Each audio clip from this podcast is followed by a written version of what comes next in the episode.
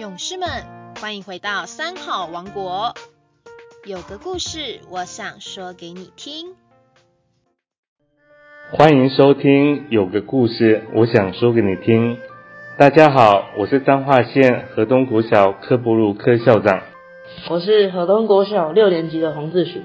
我是六年级的雨桐。我是六年级的子杰。我是五年级的陈之宇。今天要说的故事是一休抓老虎。日本的足利义满将军掌握着全国的将军，更确立了将军独裁体制，是日本当时经济、文化、政治的中心人物，权倾一时。足利义满将军不服气一休禅师小小年纪就有过人的才华，为此他向一休挑衅说：“一休，人家都说你智慧很高，本领很高。”我想你也可以把屏风上画的老虎抓下来吧。当然了，抓老虎很简单。足利义满将军一听，心想这个一休又在大言不惭了。好，今天非要跟他打赌一下。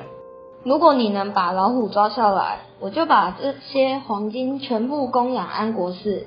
一休马上说：好啊。随即拿起绳子，做好了姿态，又对将军说。你赶快到屏风后面把老虎赶出来，我好把它抓起来。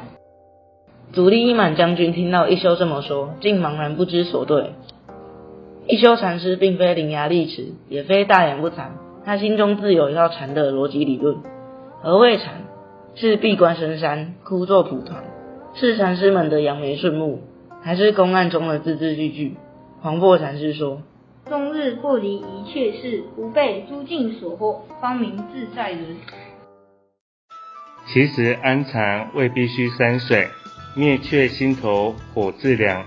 学禅不过求个心安，禅不是离开生活，不是闭关到深山里自我了断，而是在雨墨动静中修道，在生活上自然表现出平常心，如一休禅师的活泼机灵。幽默，在行住坐卧中体现禅的精神，在待人接物上展现禅的妙用。一休禅师掌握了灵山会上那涅盘妙心，所以能大言不惭抓下老虎。你能抓得住屏风上的老虎，也就会得了禅。